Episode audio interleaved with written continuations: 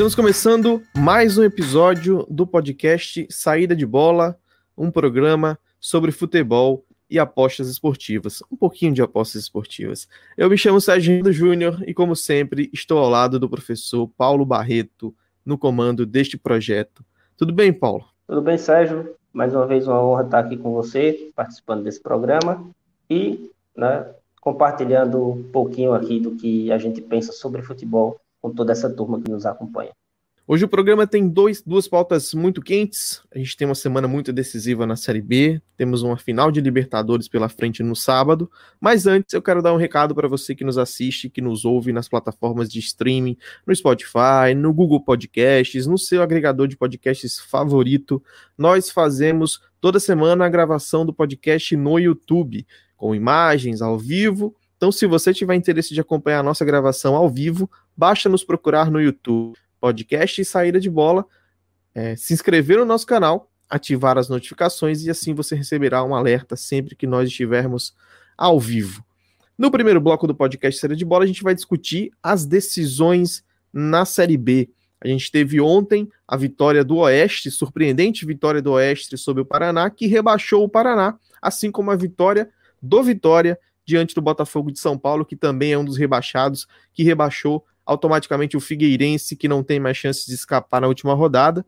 Mas a gente tem também na sexta-feira, que é a rodada final, é, muitas coisas sendo decididas. A gente tem o título da Série B completamente aberto, Chapecoense e América ainda estão na disputa pelo Caneco.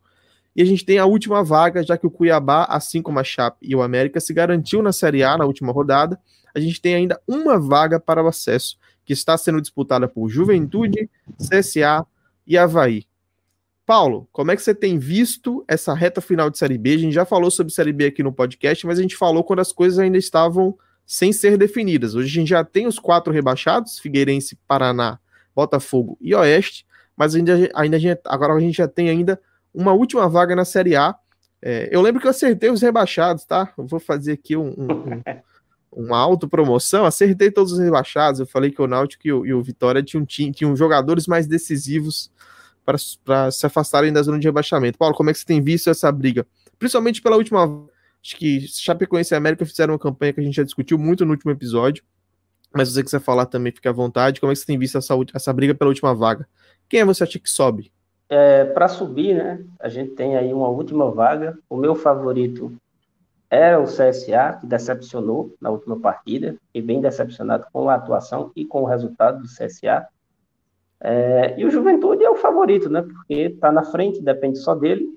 Né? Tem uma partida acessível na última rodada, então não, não, não vai surpreender se é, a equipe do Juventude subir. O Guarani, apesar de ser fora de casa, partida de Juventude, o Guarani ainda está com muitos problemas, a moral está lá embaixo, porque o Guarani vislumbrou uma possibilidade de subir, né? E veio esses casos de Covid e atrapalhou toda a equipe. Inclusive, na época que a gente falou de Série B, lembro bem né, que você tá, falou muito, muito bem da equipe do Guarani, concordei é, com a sua análise, o time vinha desempenhando um, um belíssimo futebol, talvez o melhor futebol dessas equipes que estão brigando, e aí foi surpreendido por isso.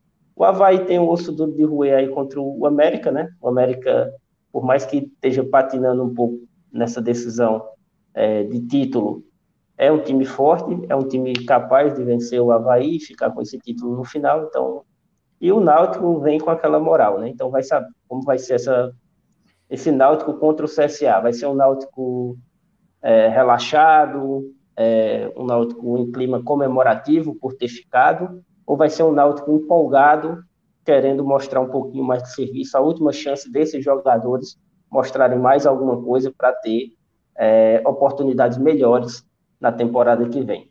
Então, são três jogos que não são simples para as equipes que estão necessitando dessa vitória e que eu vou acompanhar é, com bastante carinho.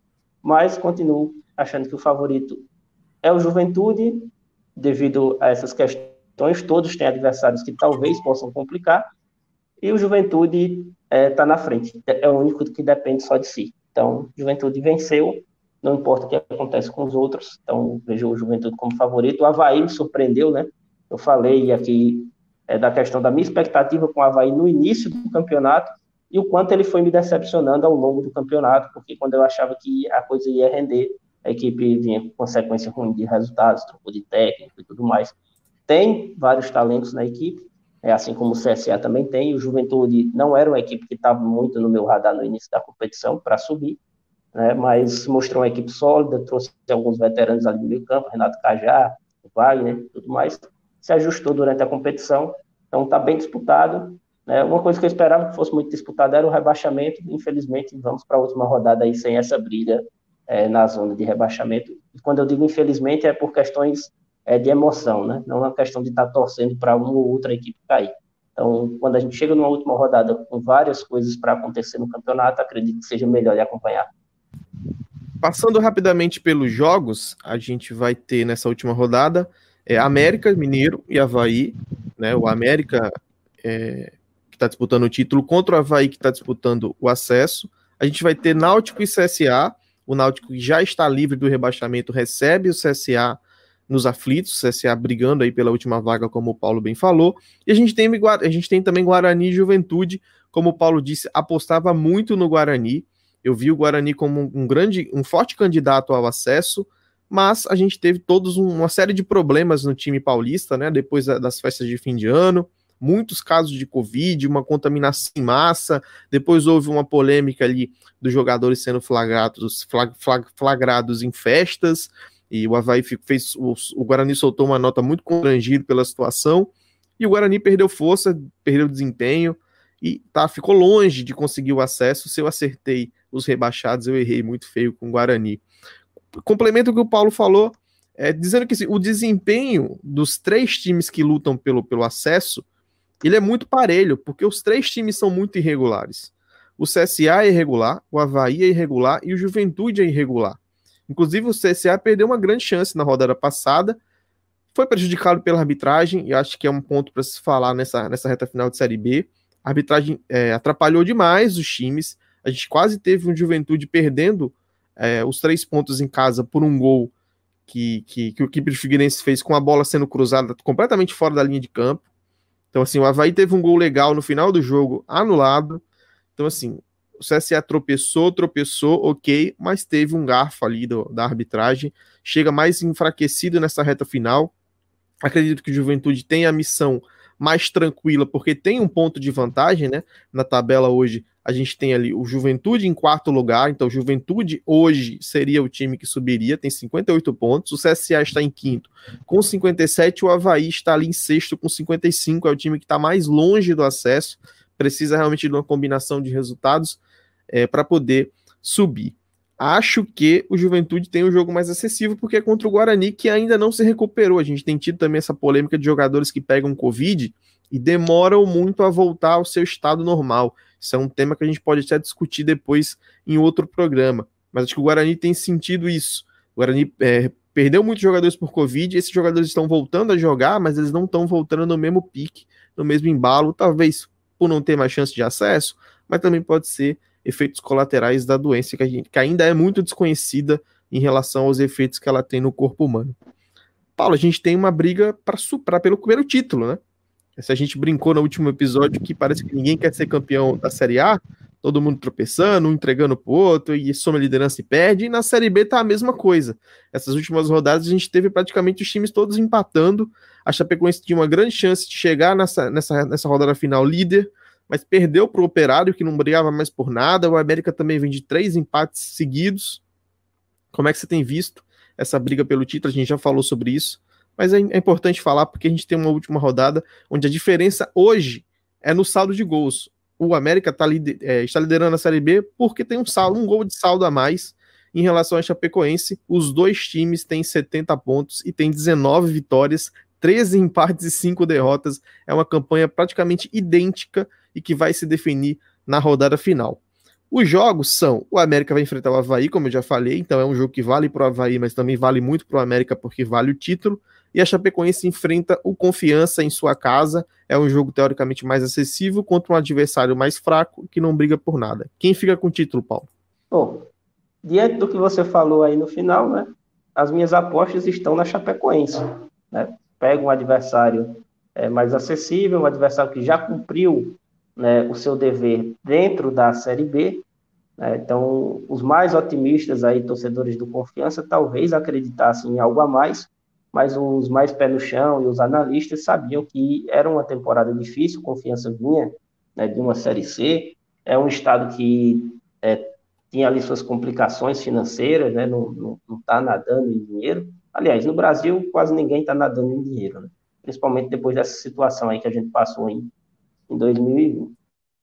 Mas é isso, acho que a Chapecoense tem um adversário mais acessível e tem essa questão da Série B, né? O quanto vale um título da Série, da série B? Para clubes grandes, né? É, muitas vezes talvez seja até melhor não vencer a Série B para não ficar com o estigma de campeão de Série B. Né? Já para clubes intermediários e menores que sabem né, da sua potencialidade e que não vão ganhar o título do Campeonato Brasileiro, né, da Série A, como Chapecoense e América, talvez isso faça né, algum efeito positivo dentro do clube, né, faça algum tipo de propaganda, infle o ego ali de alguns torcedores, né, se contentando em ser campeão da Série B. Mas uma coisa é certa, para os dois técnicos vale muito. Então, acredito que os técnicos querem muito esse título, né? Então, acredito eu que eles estão bem frustrados com esses últimos resultados, né? porque isso, sim, ajudaria bastante é, a sequência da carreira de cada um deles. Então, acredito, sim, em dois times motivados, dois times querendo esse título nessa reta final, nesse jogo final, e vamos ver o que é que acontece, né? Para apostar em um, eu aposto na Chapecoense, porque o América vai pegar um Havaí e esse Havaí, cara, ele pode ser goleado pelo América, como ele pode golear o América nessa última rodada, porque é um time, como eu disse, tem reserva ali de qualidade, né? Quando eu falo de reserva, não são jogadores reservas, são, é o potencial que esses jogadores têm e que muitas vezes eles não colocam em campo, né? Então vamos ver que Havaí vai entrar contra o América, um jogo aí muito interessante na rodada, e já do outro lado a Chapecoense, acredito eu, tem uma defesa muito forte, então é, se não se desesperar atrás do gol, deve vencer aí até com certa facilidade e confiança, na minha opinião. Eu concordo que a Chapecoense chega como um time que tem mais chances de vencer, ser campeão, porque realmente o jogo do América é mais difícil contra um Havaí que joga melhor fora de casa. Então, é, é um detalhe, o detalhe de cruzamento de estilos de jogo é, é, muito complicado de analisar esse jogo do América contra o Havaí, porque o América não é um grande mandante. O América, a maioria dos tropeços na Série B acontece em casa, que é um time realmente mais talhado para contra-atacar, se sente mais à vontade fazendo isso. E o Havaí joga melhor também no contra-ataque. Então eu não sei como é que vai ser o encaixe desse jogo. Se os dois times não vão querer a bola, alguém vai ter que ficar com a bola, não é possível. Não tem como você ficar cada um no seu campo e a bola fica lá no meio parada. Alguém vai ter que jogar e alguém vai ter que se expor. Acho que esse time vai ser o América por causa do título.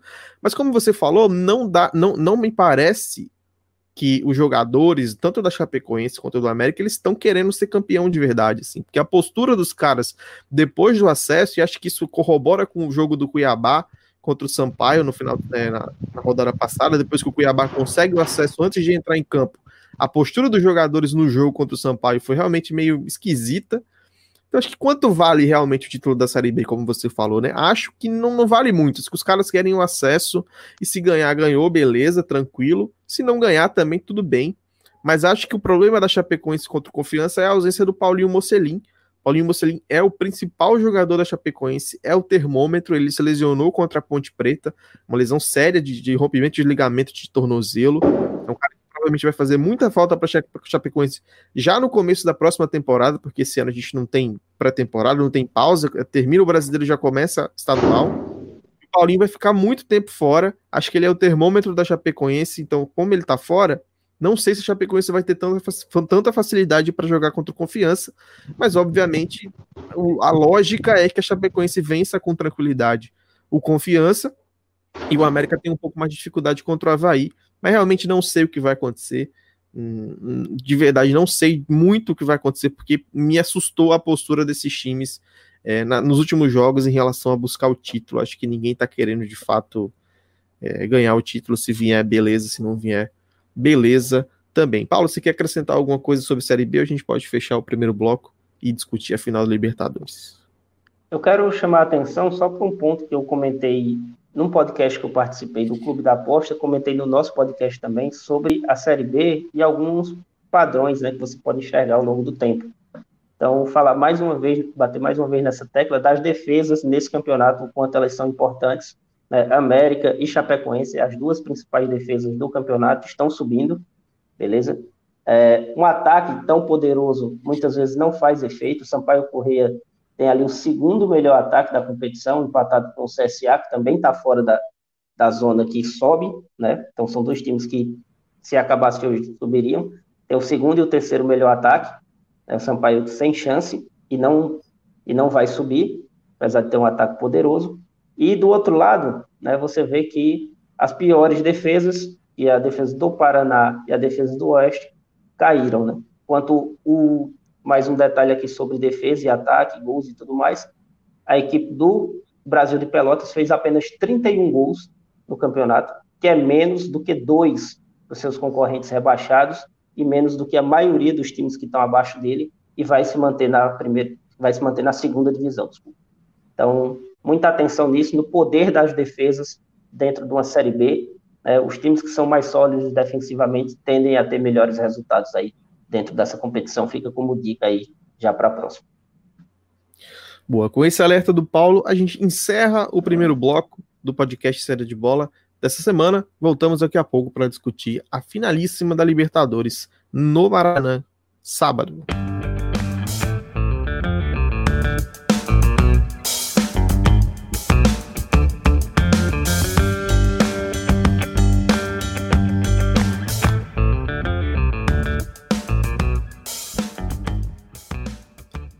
Bom, para começarmos a discussão do nosso segundo bloco, é, gostaria de saber do Paulo como é que ele tem visto aí esse, esse final de. de esse, os últimos jogos de Santos e Palmeiras. A gente vai ter a final do Libertadores no sábado, no Maracanã, jogo único, sem torcida, obviamente, porque a gente vive um momento de exceção, um momento onde a gente não pode receber público nos estádios, mas é uma final em jogo único no Maracanã, teoricamente um campo neutro, apesar da gente saber que o Santos historicamente é um time que conquistou muitas coisas no Maracanã, principalmente na época do Pelé, anos 60, anos 70. Mas hoje não é hábito do Santos jogar no Maracanã, assim como também não é hábito do Palmeiras, apesar do jogo ser no Brasil, é um campo neutro para os times. Primeiro vamos discutir como é que, você, como é que você enxerga essa decisão da Libertadores em campo neutro, um jogo único, já é uma, já é uma coisa que aconteceu é, nas temporadas passadas. Como é que você vê também como é que chega Palmeiras e Santos os dois times vêm tropeçando no Campeonato Brasileiro. Acho que o Santos perdeu os três últimos jogos do Campeonato Brasileiro contra Fortaleza, Goiás e ontem contra o Atlético. Palmeiras também vinha de derrota para o, o Ceará, né? Para o Ceará e tropeçou contra o Vasco também. Tinha jogado com as reservas em outro jogo, perdeu para o Flamengo. Então, assim, os três times, os, os, três últimos jogos das equipes não não foram legais. Você acha que isso abala a confiança para a final? sei nem por onde começar de tanta coisa que tem aí para falar sobre esse jogo, né? Então, vou vamos tentar partes, começar. Final é. única, final única no Maracanã. o que, que, você acha da final única? É, então, fila única, né? Fila única, final, jogo único. Então, cara, em termos, é, vamos dizer assim, logísticos, né? Eu acho muito complicado essa questão de jogo único na América do Sul. Né? A gente tem é, questões ali estruturais bem complicadas né, para esse deslocamento de torcida, para como essas torcidas vão ser recebidas é, no local e tudo mais, que esse ano não vai ter não vai ter esse problema devido a não ter torcida. E se tivesse torcida também não seria tanto, porque são dois clubes brasileiros na final. Né? Se fosse, exemplo, um brasileiro contra um chileno, contra um boliviano, né? ou então dois times argentinos jogando no Brasil, aí eu acho que seria uma, uma problemática bem maior. É, do lado da emoção, né, eu prefiro o jogo único é, na final. Eu acho que é deixar tudo ali, deixar tudo em campo, é um torneio. Né, essa questão do, do jogo ida e volta é, tem muitas complicações, principalmente na América do Sul, mais uma vez, né, porque existem lugares que são muito hostis, né, enquanto outros lugares não são. Então, é, eu acredito que isso, na reta, na final, principalmente, é, deve ser diluído para que a gente veja o campo em si falar mais alto. Obviamente que um jogo só, né? Tem várias coisas aí, várias variantes que podem é, mudar o resultado, o time está inspirado, acontecer algum problema com algum jogador importante e tudo mais. Mas eu prefiro dessa forma, jogo único. Questão logística é que me preocupa. Um segundo ponto, né, é a questão do desempenho recente. Que acontecia muito na Libertadores há pouco tempo atrás, você e os nossos ouvintes vão lembrar, é que muita, a Libertadores acabava, né, tinha um, um tempo diferente ali do, do Campeonato Brasileiro, né, não era na, na mesma época. E a Libertadores acabava, o time ganhava a Libertadores, se classificava para o Mundial e basicamente abandonava o Campeonato Brasileiro. Né? Talvez é, tenha acontecido um pouco disso com Santos e Palmeiras. Né? Estando longe é, dos, das primeiras colocações, o Palmeiras até estava um pouco mais perto, mas tinha muitos times ali entre ele e o primeiro colocado. Né? Os times meio que deram uma relaxada, aqui o, o Brasileirão não é para a gente, e, e, isso aí é, cobrou caro nesses desempenhos você falou aí dos últimos três jogos. Me preocupou bastante o Palmeiras contra o Flamengo, porque o Palmeiras é, colocou ali um, um, time forte em campo, e o time foi muito apático, muito, muito apático mesmo. Então não foi questão de jogadores. Me preocupou o Santos, por ter colocado contra o Goiás, né, um, uma força ali, acho que máxima, na possibilidade que o time tinha naquele, naquele período, né, é, para aquela partida, e ter tomado uma virada do Goiás, na situação que o Goiás estava, né? Imagina, na minha cabeça, pelo menos, eu imagino que o Cuca colocou os titulares ali para vencer aquela partida, chegar na final com moral e depois descansar. É, já o Abel, né, na minha cabeça, ele pensou: eu vou testar meus jogadores, meu time mais forte contra o Flamengo, que também é forte, para ficar mais preparado para a final. Só que os jogadores parece que não compraram muito essa ideia dentro de campo, né? Eu vi um, um Palmeiras bem apático ali contra o Flamengo, Inclusive, o Flamengo está tendo dificuldades com um time muito inferior tecnicamente. Contra o Palmeiras não teve essa dificuldade, né? Foi, foi totalmente é, senhor do jogo. Então, me veio preocupação, só que sábado vai deixar tudo, tudo em campo, né? É, sábado é um jogo complicado, vou deixar você falar um pouquinho aí, depois a gente pode comentar sobre quais os caminhos para cada time vencer, falar um pouquinho do mercado de apostas, como é que está nesse momento, e é isso. Boa. Concordo com o Paulo em relação à final. É, acho que a logística, na parte da logística, é, é, pouco difícil a gente pensar que um jogo único na América do Sul faça sentido. Eu tendo a, eu tendo a ser inclinado mais para os dois jogos, porque eu acho que é mais justo. Acho que você ter um jogo de ida e um jogo de volta, você evita é, um jogo desastroso. Porque às vezes o time você pode estar no time, o cara não pode estar num dia bom, assim sei lá, o Santos fez uma puta campanha, chegou na final e aí tem um jogador expulso. E aí, enfim, num, num, em dois jogos acho que fica mais justo, porque você tem, você diminui a possibilidade do time entrar num dia ruim, sei lá, comer um negócio no, no, no almoço, passar mal, enfim. Acho mais justo você ter dois jogos, mas concordo que um jogo também é, é mais divertido de assistir. A gente teve o River e Flamengo na edição passada, que foi muito legal de ver, também em campo neutro, né? É, o Gabigol faz o gol do título no finalzinho, é, um jogo que parecia perdido, mas também não acho que não, não esse, esse ano é, é impossível fazer diferença, porque a gente vai ter jogo, o, estádio fechado, enfim. Sobre os últimos jogos, acho que me assustou também esse jogo contra o Flamengo, do Palmeiras, e me assustou também muito o Goiás contra o Santos, cara. Foi um jogo bizarro, assim. Eu assisti o jogo do começo ao fim é, como apostador, estava ali esperando a oportunidade de entrar na vitória do Santos. O Santos abre o placar muito rápido. E parecia dono do jogo, faz dois, perde gol, e aí começou ali o pessoal passar o pé em cima da bola, querer, sei lá, achar que joga mais do que joga. Acho que teve um desprezozinho na volta do intervalo. É, o time volta com uma cabeça completamente diferente, faz 2 a 0 no primeiro tempo, volta para o intervalo na Disney. E aí o Goiás, em 30 minutos, vira o jogo e poderia ter feito muito mais. É, o Santos ficou muito exposto na reta final do jogo, poderia ter tomado 5, 6 do Goiás em casa. Então, acho que faltou um pouco de, de, de sensibilidade para os jogadores do Santos contra o Goiás, de entender que precisavam jogar bola para vencer. E para o Palmeiras, acho que também falta um pouco de, de, de, de, de encontrar o time. Eu não sei se o Abel ainda encontrou o time ideal para o Palmeiras. Acho que ele tem uma dúvida muito grande se ele entra com o William ou se ele entra com o Rony na final de sábado, e é uma dúvida que a gente vai levar até a, os 45 ali do. Os 45 minutos antes de iniciar o jogo, que é quando os treinadores soltam a escalação. Então acho que o, o Abel fez muitos, muitos testes nesses, nesses últimos três jogos.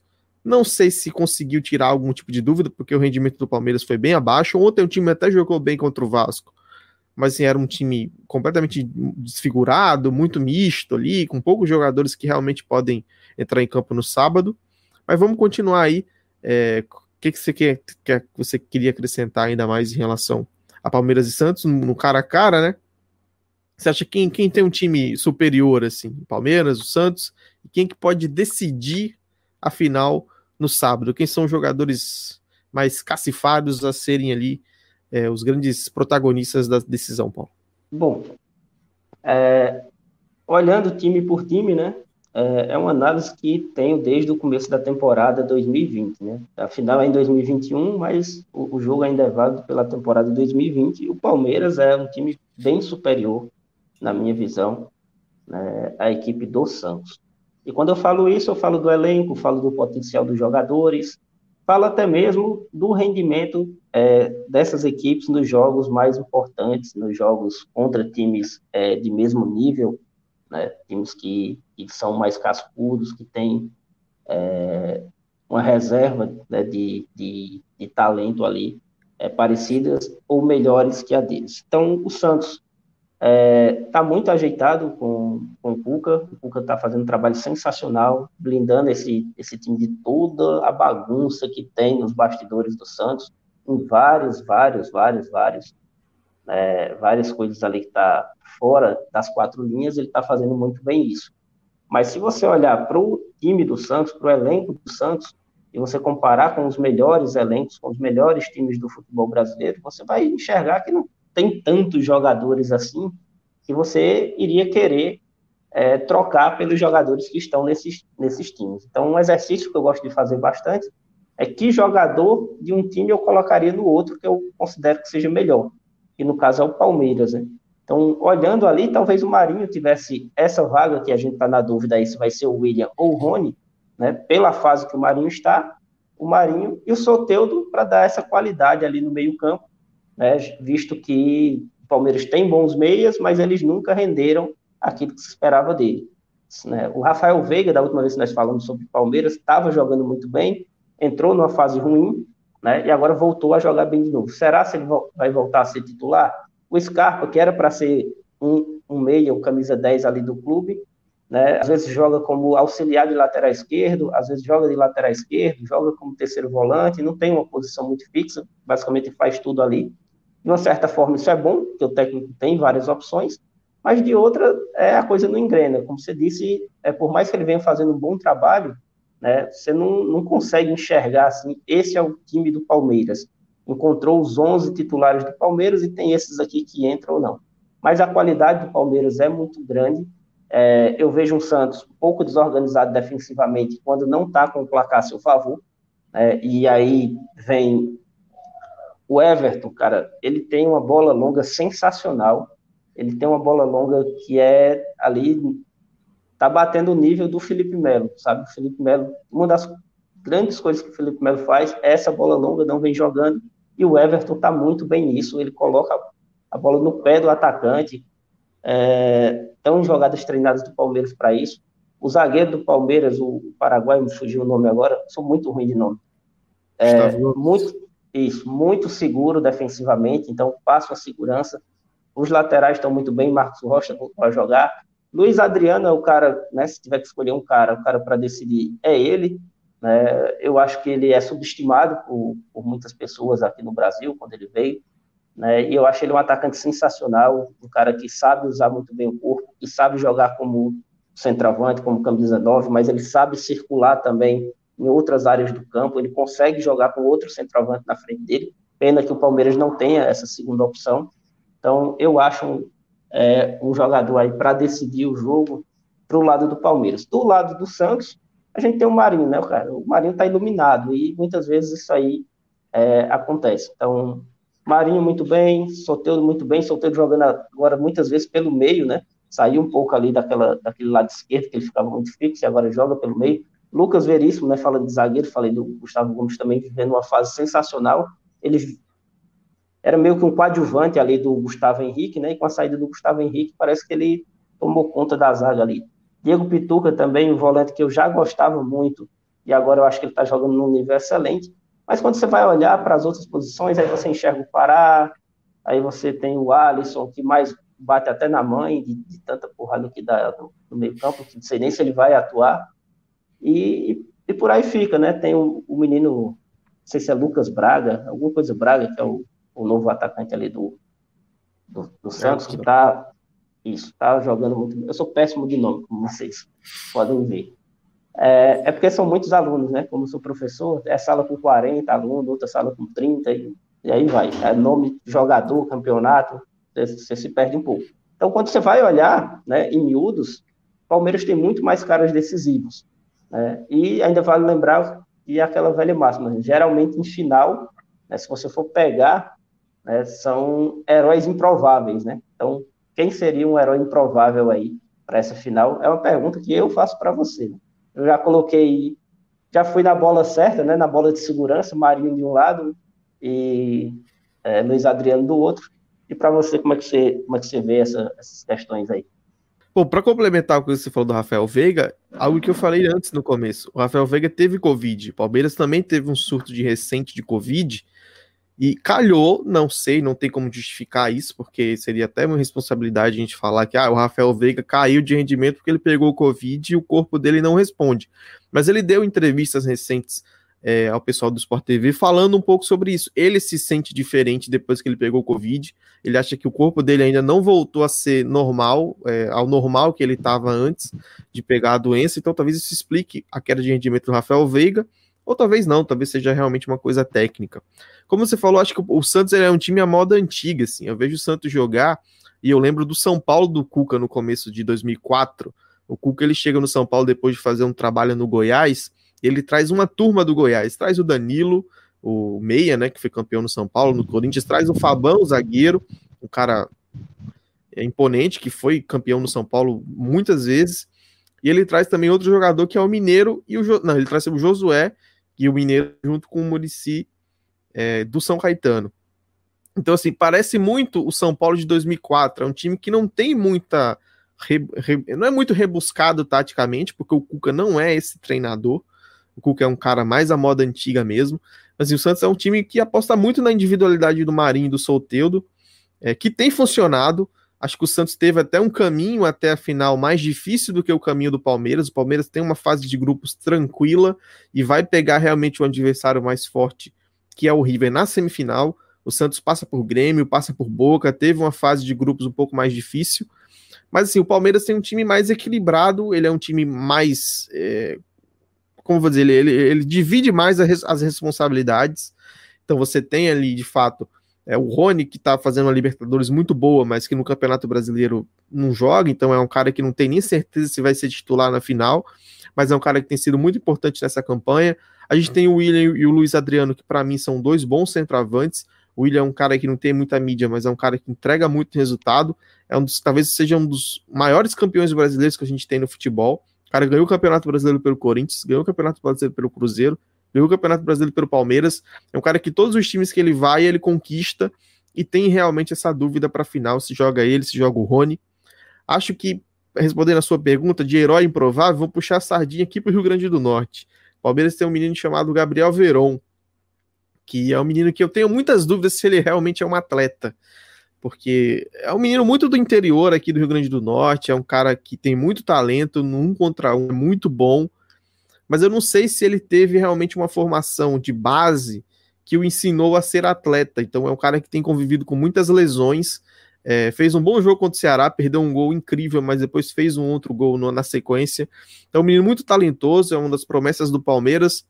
E pensando num herói improvável, eu vou chutar o Gabriel Verón puxando a sardinha aqui para um Potiguar, talvez ele entre aí no segundo tempo, faça o gol do título do Palmeiras. Acho que o Palmeiras é sim favorito, porque o Palmeiras une as duas coisas. O Palmeiras tem talento individual, como você falou, tem os homens de frente ali do Palmeiras, tem a zaga do Palmeiras, que é uma zaga muito boa. O Palmeiras tem hoje talvez o melhor goleiro do Brasil, que é o Everton, que tem salvado o Palmeiras nos jogos mais importantes. Tem o Gustavo Gomes, tem o Vinha, que é um excelente lateral esquerdo, tem um lateral direito que é ok, que é o Marcos Rocha tem a dúvida, pode jogar o Gabriel Menino, mas talvez o Gabriel Menino tá vivendo uma fase muito boa para ficar na lateral. Acho que é uma coisa até que o Tite vai ter que repensar, porque o Gabriel Menino é muito bom jogador e não sei se ele é realmente um bom lateral, mas ele é muito bom jogador no meio de campo, fazendo as funções de meia. Então, o Palmeiras uniu o talento individual, ele tem o poder de decisão, e coletivamente ele é um time mais forte que o Santos. Só que assim, final, em jogo único, como a gente falou, pode acontecer qualquer coisa. É, pode ter uma expulsão no começo do jogo, pode ter um pênalti, o Marinho tem, tem batido falta e feito uns gols de falta, pode fazer um gol de falta e botar o Palmeiras em, em desespero. O herói improvável, na minha opinião, é o Gabriel Veron, mas acho que o Palmeiras realmente é favorito e, e, e entra mais forte em relação ao Santos nessa final da Libertadores que acontece no sábado. Complementos, Paulo? É, mercado, né? Falar um pouquinho do mercado. Boa. É, o mercado agora está com a linha de menos 0,25 a favor do Palmeiras. Essa odd já teve mais alta. É, aqui a, a melhor odd na, tá na Betfair, pelo menos que aparece aqui das casas que eu tenho acesso, 1,90. E para o lado do Santos, a gente tem o mais 0,25, é, apresentando uma odd aqui superior a 2 na ExpoBet, né? Tá 2,04. Então, como é um jogo de final, né? É, esse juice ele tende a ser cada vez menor, principalmente quando vai chegando próximo ao jogo. A linha de over está no 2,25, pagando acima de 2 para o over, né, a linha de gols, desculpa, e a, o under está pagando ali próximo a 1,80, né, 1,82. BTTS, que ambas as equipes marcam, está pagando um pouquinho superior a 2, é, e ambos não marcam, pagando um pouquinho menos que 1,80. Aí, mais uma vez, eu estou lhe entrevistando hoje, né? Qual, qual mercado você gosta? O que é que você acha? Essas linhas estão justas? É, apostas em final, né? Você costuma fazer isso? O que, é que você deixa de dica aí para o pessoal? Depois eu vou falar também. Acho que final é um jogo, eu encaro, pelo menos eu encaro a final de um campeonato como um jogo qualquer, assim. Do mesmo jeito que eu faria uma aposta na primeira rodada, eu posso vir fazer uma aposta na final. Não vou sair da minha gestão, e é uma, até uma dica para quem acompanha a gente que é apostador um jogo de final, ele é só um jogo, gente. Ele é legal de assistir, mas assim, não adianta você entrar com mais unidades do que você entraria numa aposta normal. Eu não trabalho com mercado de gols. É uma coisa que eu excluí da minha carreira, da minha, da minha, da minha, do meu dia a dia de apostador, porque eu ficava mais ou menos no 0 a 0 sempre, não me sentia muito confortável na linha de gols, mas das linhas que você falou, acho que o under é o que me parece mais agradável para esse jogo. Acho uma linha muito esticada para uma final levando em consideração todos os aspectos que a gente entende que, que afinal realmente é, normalmente é um jogo mais trancado, os times têm mais medo de perder do que vontade de ganhar. Uma frase que o Luxemburgo sempre dizia: o medo de perder tira a sua vontade de ganhar. Grande Vanderlei Luxemburgo, também muito citado aqui no nosso podcast. Acho que se fosse fazer uma aposta hoje, eu apostaria no under. Mas como eu falei, eu não trabalho mais com gols, então eu não vou fazer essa aposta de verdade, eu não vou colocar meu dinheiro ali. Mas analisando as linhas, as linhas, no handicap eu acho que está um pouco justo. Perto do justo, talvez seria uma linha de DNB, por ser dois times rivais do, de São Paulo, por ser dois times ali que, tem, que chegaram mais ou menos equilibrados, que não vivem um momento extraordinário, como a gente falou, vem de preços no Campeonato Brasileiro, então não tem um time ali que chega muito mais forte que o outro, mas tem as diferenças técnicas. E acho que se eu fosse fazer uma aposta, eu faria no under, mas eu não vou fazer essa aposta porque eu não aposto em gols. E você, Paulo, não fuja não, cara. Diz aí, o que, que, você faria aí nessa final da Libertadores com essas odds? Eu já perguntei para não responder, né? Você não entendeu a tática aí que eu usei. Mas... então, eu acho bem Como é aquela frase que você fala que tem que colocar a pele em risco? É, skin in the game, né? Colocar é, a pele exatamente. em risco mesmo. É, a tradução é essa. Bora. Eu tô... É, eu tenho um, uma uma questão muito complicada com linha de gols em final, né? Porque final, em teoria, para mim chama muita atenção a questão do under, por conta dessa questão que o, o Vanderlei falou, é um jogo mais tenso, é um jogo nervoso. Só que isso pode mudar drasticamente à medida que um gol sai dessa partida. Então, após sair o primeiro gol, eu vejo uma mudança de cenário completamente diferente. O time que toma o gol pode se desorganizar muito fácil, o time que faz o gol é, pode ficar contente demais com o resultado e ficar um jogo mais trancado ainda do que o que já era. Então, a minha preocupação é a postura dos times depois da saída do primeiro gol, caso esse gol venha a acontecer. Então, a linha de gols é uma linha que eu tenho mais receio quando é final. Em finais, eu faço exatamente o contrário que a maioria das pessoas. Né? A maioria das pessoas, elas é, investem mais stakes em final, se empolgam muito com finais e eu faço exatamente o contrário. No final, eu procuro fazer, se fizer aposta, fazer o menos possível. Trazendo aqui para a linha é, de handicap, Estou é, com um problema para precificar essa linha, né? Ó, qual seria o problema, né? Porque eu vejo o Palmeiras melhor, né? Então, esse menos 0,25, diante de tudo que eu enxergo e comparo essas equipes, me apresenta um pouco de valor nessa linha do Palmeiras, né? É, e como eu disse, não, posso, não pode ser a mesma análise do campeonato de liga, né? Então, não posso usar os mesmos parâmetros do campeonato de liga. Então, isso traz uma certa complicação. E, ao mesmo tempo, é, se fosse um DC, né, ou seja, uma linha de menos 0,5 mais 0,5, talvez eu visse um pouco de valor no Santos. Ou seja, eu não estou com essa dificuldade de encontrar essa linha justa. Né? Porque talvez um DC para o Santos eu me instigasse a apostar, esse menos 0,25 eu estou um pouco instigado a apostar no Palmeiras. E o que é que isso significa no final? Né? Significa que qualquer aposta que eu faça nesse sentido não vai ser uma boa aposta. Porque a boa aposta, o bom investimento é aquele que você é totalmente capaz de explicar os motivos que você está fazendo ele. Então, não me sinto confortável nesse momento de fazer nenhuma outra aposta. Mais próximo do jogo, como eu disse, esse mercado ele tende a diminuir esse juice. Aí vou ver como é que essas odds vão caminhar e talvez eu faça uma aposta. Mas se você me perguntar hoje, a minha aposta é simplesmente assistir esse jogo, porque acredito que vai ser sensacional e vai ser vários jogos dentro de um jogo só. Como vai ser os primeiros 15 minutos desses dois times, eu estou muito curioso. Como vai ser a postura do Santos. O Santos agrediu muito o Boca Juniors na partida de ida, na partida de volta. Isso, isso surpreendeu muitas pessoas. Como é que vai ser esse Palmeiras, que tem uma defesa muito forte, né, mas é um time que não busca controlar o jogo, não tentou fazer isso contra o River Plate em nenhuma das duas partidas. Então, eu estou muito curioso para como vai ser esse início de jogo. Como eu falei, como vai ser a postura dos times é, depois de sair o primeiro gol. No live, com certeza, eu não vou fazer aposta no jogo. Não, não gosto muito de trabalhar no live com finais. Né? Mas é isso. Não, não, não deixei aquela dica que a galera gosta, mas deixei um pouquinho da visão aí de como é que eu penso é, o trabalho para se apostar no final. Bom, o que o Paulo falou é, é, se resume basicamente nas apostas especulativas, né? São apostas que a gente faz baseando basicamente o que a gente acha que vai acontecer e quase nunca são boas apostas. Também tenho essa dificuldade de entender qual é a linha justa desse jogo. Na minha opinião, a linha justa é o menos 0,25 mesmo.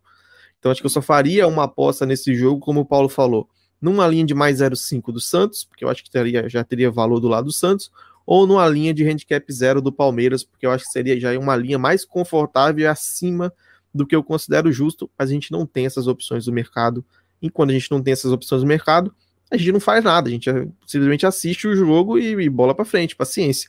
Bet especulativa talvez seja até um assunto interessante para a gente tratar aqui no podcast, num outro programa. Com isso, encerramos o segundo bloco do Série de Bola de hoje. Voltamos daqui a pouco com os nossos quadros é, tradicionais.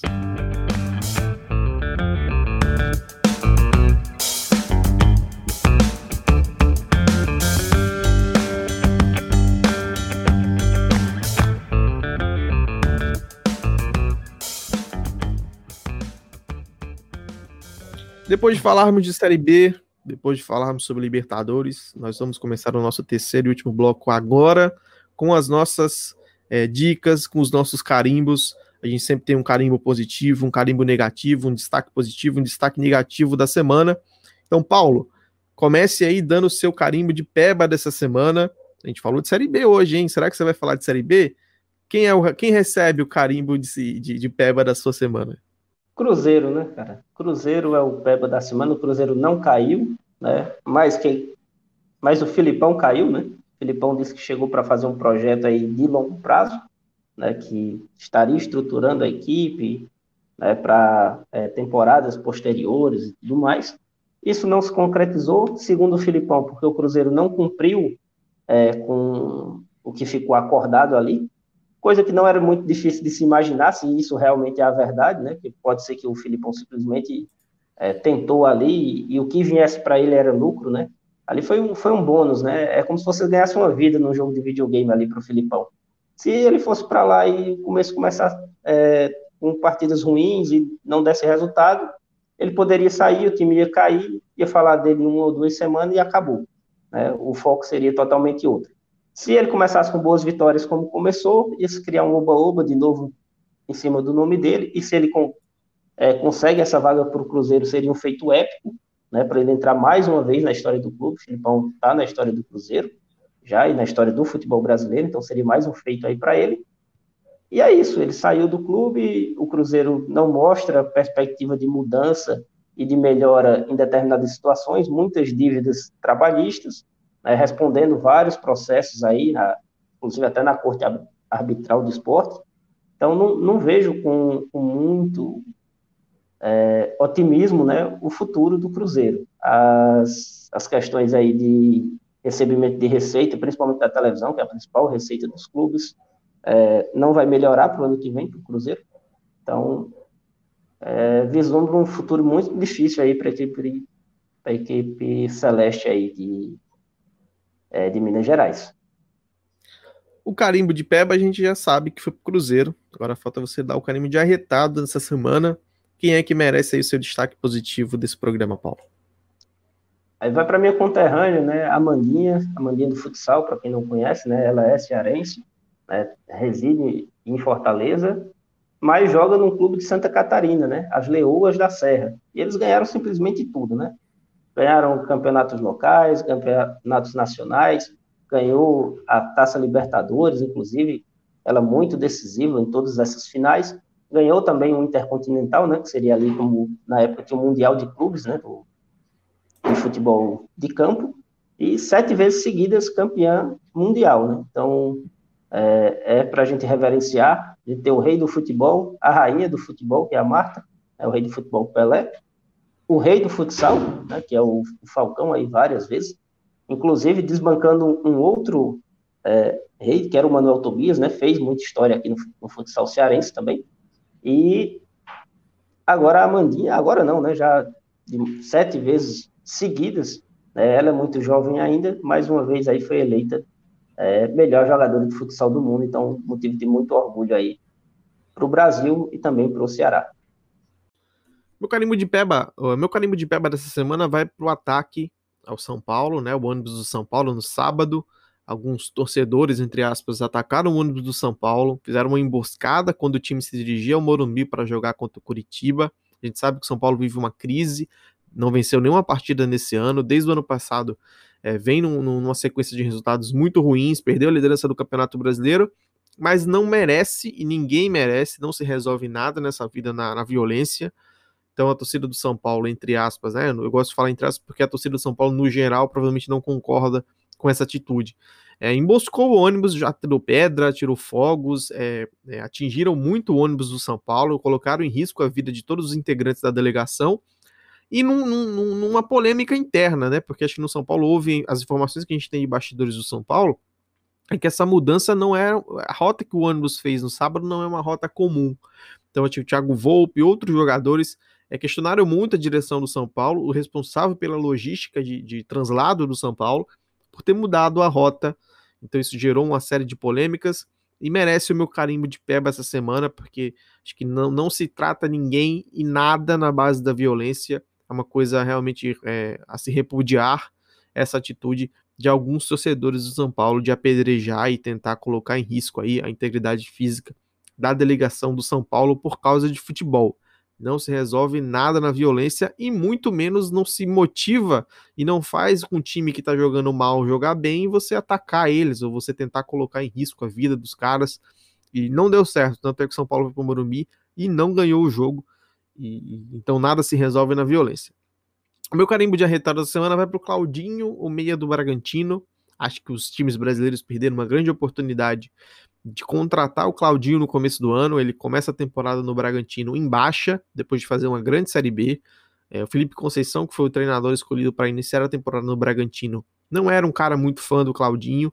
E o Claudinho tem um problema que ele acha que joga muito mais bola do que ele joga. Acho ele um excelente jogador, muito talentoso, é, muito inteligente, muito. É, é um meia realmente difícil da gente ver no futebol mas é um cara que não joga tanta bola assim como ele acha que ele joga. Ele tem uma síndrome de Gabigol, é um cara que realmente acha que é muito craque e é só um bom jogador.